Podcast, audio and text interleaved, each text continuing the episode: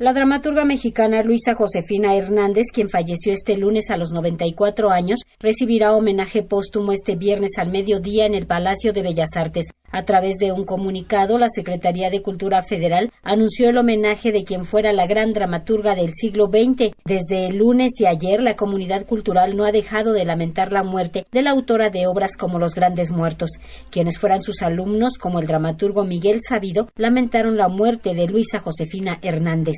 Si mi carrera vale algo, es gracias a que fui alumno de Luisa Josefina. Yo estoy personalmente desolado porque es una pérdida enorme para mí. Yo tuve el gran privilegio de pertenecer al primer grupo y lo que Luisa me enseñó a mí personalmente fue atreverme a pensar, atreverme a dejar atrás los lugares comunes, los clichés y arriesgarme.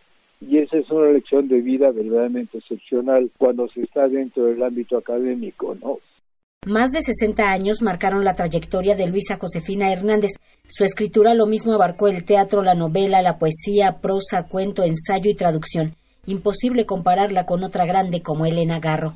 El siglo XX, y no nos damos cuenta todavía, fue el siglo de oro de la cultura mexicana. Fue una explosión de cultura que solamente en el siglo XVI y en el siglo XX se dio realmente, porque se emparejaron los dos Méxicos, el México indígena, el México profundo y el México criollo. Las comparaciones son odiosas realmente, no, eh, no, no, no, no se puede comparar. Elena Garro fue una gran dramaturga, extraordinaria realmente. Luisa fue también otra gran dramaturga. Lo que hay que ver es el bagaje completo que.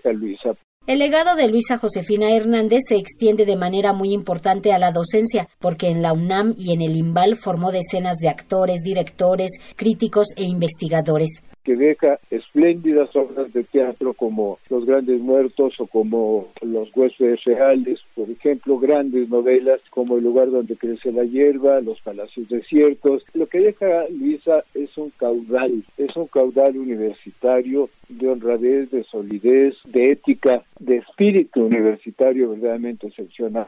El homenaje póstumo a Luisa Josefina Hernández será este viernes a las 12 del día en el Palacio de Bellas Artes. Para Radio Educación, Verónica Romero.